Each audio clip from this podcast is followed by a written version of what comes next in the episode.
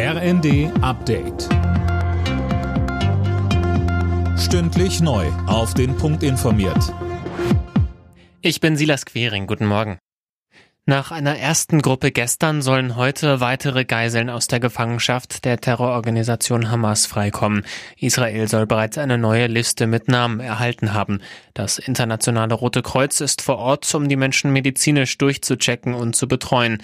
An die ebenfalls vereinbarte Feuerpause scheinen sich beide Seiten bisher zu halten. Bundesaußenministerin Baerbock. Die Feuerpause muss jetzt so lange wie möglich halten, um lebensnotwendige Güter wie Medizin, Lebensmittel, Wasser und Hilfsgüter zu den Menschen in Gaza zu bekommen.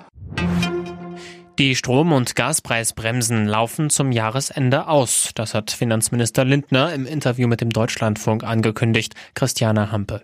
Es ist nicht davon auszugehen, dass wir Anfang nächsten Jahres eine Notlage bei Strom und Gas haben, begründet Lindner das Auslaufen der Preisbremsen, die ja eigentlich bis März 2024 verlängert werden sollten. Am 31.12. ist Schluss.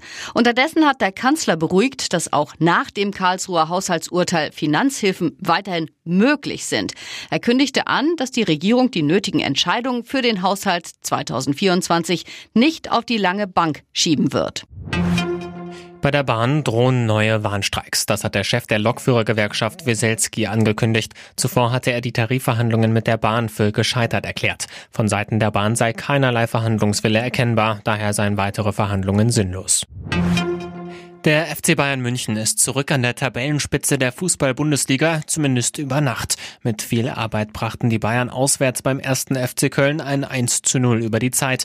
Bayer Leverkusen könnte morgen aber schon wieder vorbeiziehen. Alle Nachrichten auf rnd.de